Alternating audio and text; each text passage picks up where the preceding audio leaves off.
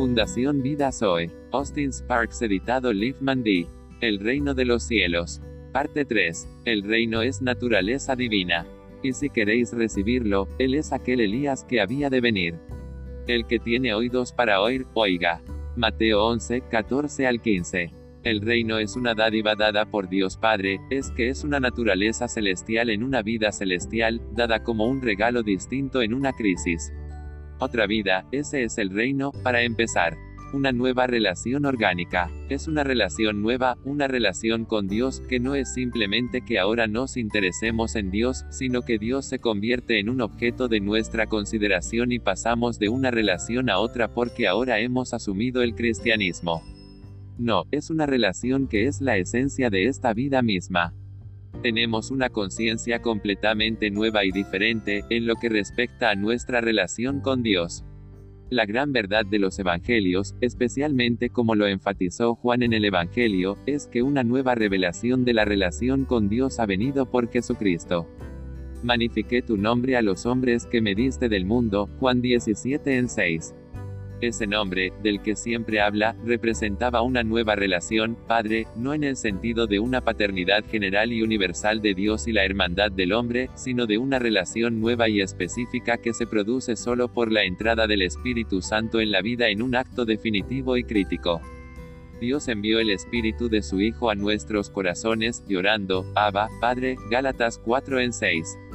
¿Cuándo te pasó eso? ¿Cuál fue el primer deseo de tu nueva vida? Padre, pronunciado desde una nueva conciencia. Ahora no es un Dios que está lejos, impensable, todo terrible, a quien le tienes miedo, no Padre.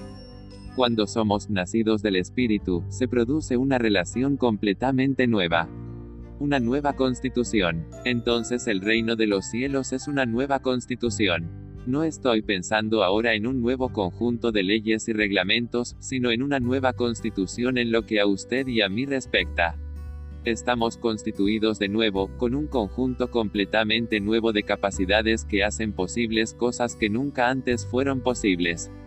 Debería reconocerse, y quisiera que volvieras a pensar esto, que el Hijo de Dios, el miembro del reino de los cielos, es la encarnación de un milagro, lo que significa que hay posibilidades y capacidades sobrenaturales en cada uno de estos y se hacen uno. ¿Qué cosas tremendas suceden en la historia de un Hijo de Dios? Cuando finalmente veamos plena y claramente, reconoceremos que han sido nada menos que milagros divinos una y otra vez. No conocemos todas las fuerzas que se inclinan sobre la destrucción de un Hijo de Dios, y cuanto su preservación hasta el final representa un ejercicio del poder todopoderoso de Dios. Algunos de nosotros sabemos un poco sobre eso, que nuestra supervivencia se debe a que Dios ha ejercido su poder sobre otros inmensos poderes hostiles, que somos guardados por el poder de Dios, y que se necesita. El poder de Dios para mantenernos. El inicio de la vida del Hijo de Dios es un milagro. ¿Cómo puede un hombre nacer de nuevo? No hay respuesta a esa pregunta, excepto que Dios lo hace. ¿Cómo puede este hombre darnos su carne para comer? Juan 6, 52, es decir, cómo se puede apoyar al Hijo de Dios en todo momento, sin nada aquí para ayudar, socorrer, nutrir. Tampoco hay respuesta a eso, excepto que Dios lo hace, y si no lo hace, el Hijo de Dios, debido a las fuerzas adicionales centradas en el o ella para la destrucción, simplemente se hundirá. La consumación de la vida del Hijo de Dios será igualmente un milagro. ¿Cómo resucitan los muertos? ¿Y con qué tipo de cuerpo vienen? 1 Corintios 15, 35. La respuesta a eso es la misma, solo Dios lo hará. Todo el asunto es un milagro de principio a fin.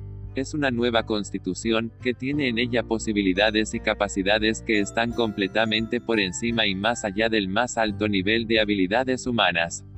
A Él sea la gloria.